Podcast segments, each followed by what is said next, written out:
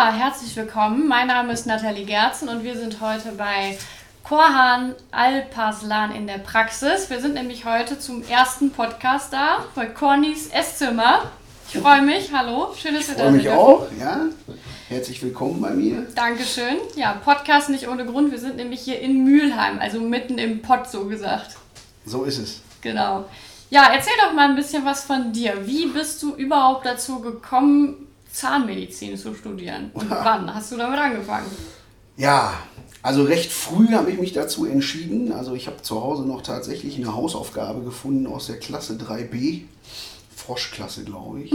Da sollten wir den Berufswunsch äh, mal niederschreiben.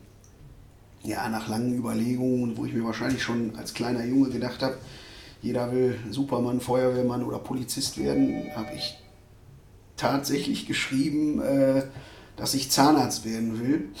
Ähm, ich muss allerdings auch dazu sagen, mein Papa war auch Zahnarzt und ähm, da sind wahrscheinlich irgendwo die äh, Weichen schon früh gestellt worden. Ähm, aber super, dass du fragst. Ich habe mir gedacht, die Hausaufgabe könnte ich hier mal in einen Bilderrahmen ins Wartezimmer hängen.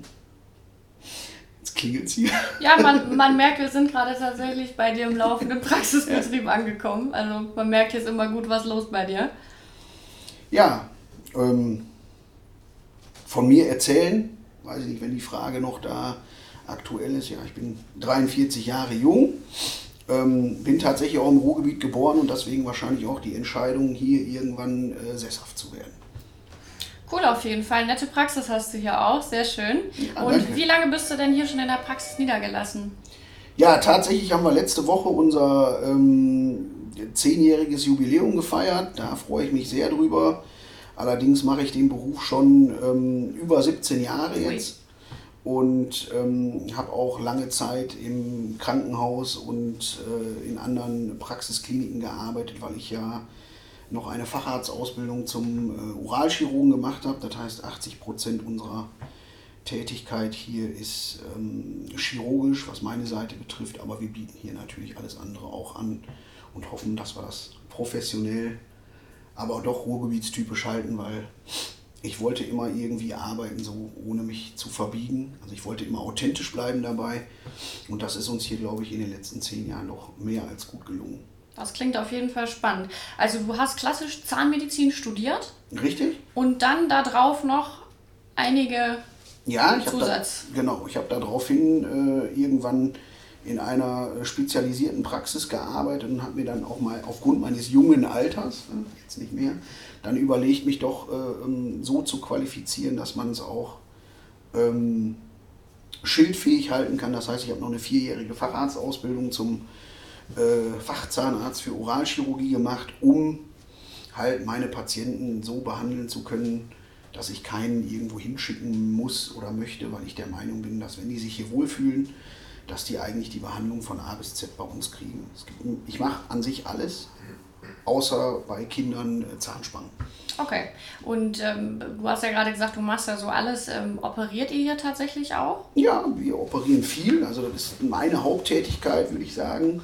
Aber wir versuchen natürlich den Patienten auch mit äh, unseren Partnern da äh, neues Lächeln zu verschaffen, indem wir so Smile Makeovers machen. Das ist zum Teil ohne Chirurgie nicht machbar. Mhm. Oder auch mal Zähne gerade zu stellen bei Erwachsenen und ähm, wir arbeiten mit hochprofessionellen Zahntechnikern zusammen, die uns dabei helfen, das natürlich zu halten. Ja? Und so, dass die Leute halt ähm, gesund, schön, aber auch natürlich lächeln können. Das klingt super spannend. Also schönes Lächeln, das ist ja wahrscheinlich für viele extrem wichtig. Also hast du wahrscheinlich nicht nur die klassische Zahnvorsorge, Patientin Oma Brömmelkamp, die mal gucken möchte, ob das Esszimmer noch steht, sondern wahrscheinlich hast du dann eben auch die jungen Mädels, die dann sagen, oh, jetzt mal so ein weißes Lächeln, das wäre doch mal Genau, was. von A bis Z. Ich wollte aber auch nicht irgendwie, ähm, tatsächlich die Oma Brümmelkamp ist eigentlich die, die ich genauso haben will wie äh, den modernen Social Media affinen Jugendlichen oder äh, Ästhetik äh, Menschen. Ähm, ich denke, dass der gesunde Mittelstand und die bodenständige Haltung hier im Ruhrgebiet alle möglichen Facetten bietet. Äh, äh, und da muss man den, den Leuten halt auch mit einfachen Dingen helfen. Es ist nicht immer unbedingt das Implantat, es ist mal auch was Einfacheres. Dass, dass, ne, jeder soll die Behandlung bekommen, die er braucht. Und ich habe äh, letztens noch ähm, über die äh, sozialen Medien tatsächlich mit einer Patientin geschrieben, die irgendwie empfohlen worden ist. Ich habe gesagt, wir versuchen das Ganze so zu halten, wie man es hier aus dieser Region wünscht. Ich will mich da nicht verbiegen. Wir sind hier nicht ne, mit Verlaub gesagt irgendwie in, in, in Düsseldorf oder in München, ne, wo es irgendwie darum geht, äh, da irgendwie oben mitzuschwimmen, sondern einfach ganz normal bleiben. Und da deswegen fühle ich mich hier auch wohl. Also das, das ist, schön. das ist meine Heimat und deshalb passt das auch gut. Das merkt man auch. Sehr schön. Und ja, die meisten Leute, die dann an Zahnarzt denken, bei denen läuft es ja wahrscheinlich erstmal kalt den Rücken runter. Ich nehme mich da jetzt mal äh, ein. also ich gehöre auf jeden Fall auch dazu. Wie handhabst du das denn mit Angstpatienten? Habt ihr da spezielle Programme oder geht ihr speziell ja, auf die also Leute ein? Oder? Ich sage das immer jeden Tag zu jedem Patienten, der kommt. Ich sage, frage die immer, sind sie aufgeregt? Die 90 Prozent der Leute sagen, die haben Angst. Viele Leute können da gar nicht spezifizieren, aber tatsächlich ist Angst ein Thema und Angst ist auch eine Sache, die man ernst nehmen muss. Man muss vielen Leuten da so ein bisschen auf die, auf die Schulter fassen. Auf den Zahn fühlen. Auf den Zahn fühlen quasi so in dem Sinne.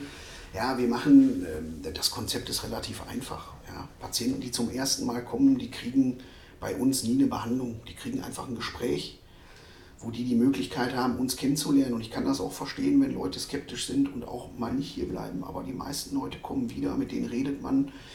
Bei ganz ängstlichen Fällen bieten wir schon seit Anno Tug, das habe ich schon als junger Assistenzarzt gemacht. Ich habe da so eine spezielle Ausbildung in einem Schlafverfahren, wo wir die Patienten halt ähm, schlafen legen können, ähnlich wie die das kennen bei einer Magen- oder Darmspiegelung, ähm, dass die ihre Zahnbehandlung so gut wie immer verschlafen. Und okay. dann ist das so eine Art Spritze, die den Leuten so ein Vergissmal nicht verpasst. Also die vergessen die Behandlung komplett. Also ich spreche von dem typischen Ruhrgebietsähnlichen Filmriss vielleicht, ja. Ähm, und das ganz interessant wird natürlich gerne genommen bei so Weisheitszahngeschichten oder irgendwelchen operativen Sachen. Aber auch bei Patienten, wo wir halt, ne, wo schon Cornys Esszimmer sprechen, wo äh, das Esszimmer halt einfach erstmal aufgeräumt werden muss, um dann zu gucken, was ist noch brauchbar, was nicht und dementsprechend planbar. Was ich meinen Patienten auch immer ganz gerne sage, oder den Menschen, die hinkommen, ne, ähm, dass wir versuchen, die in jede Entscheidung mit einzubeziehen. Also wir sind hier nicht hier äh, das Doktor-Patient-Verhältnis von oben herab und so. Ich will den Menschen hier auf Augenhöhe begegnen, die sollen verstehen, was wir machen. Ne? Ich sage den Patienten ganz ruhrgebietstypisch immer, ich lackiere kein Auto, was nicht durch die Waschstraße gefahren ist.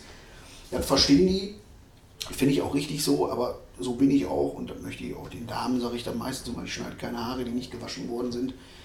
Das ist für die alles nachvollziehbar und so, so muss man das halten. Ich brauche da jetzt nicht großartig in den Fachjargon abschwenken. Da äh, haben die nichts von, ich auch nicht und hinterher soll es dann nicht dazu kommen, dass die mit offenen Fragenzeichen durch die, durch die Tür hier gehen und nicht mehr wissen, was los ist. Hört sich auf jeden Fall so an, als wenn du das Ganze vernünftig aufbaust und nicht äh, einfach mal irgendwas draufklopfst und die Mädels dann rausgehen und nach drei Monaten zurückkommen, sondern du baust das Gerüst im Prinzip von unten auf. Also genau. klingt sehr vernünftig.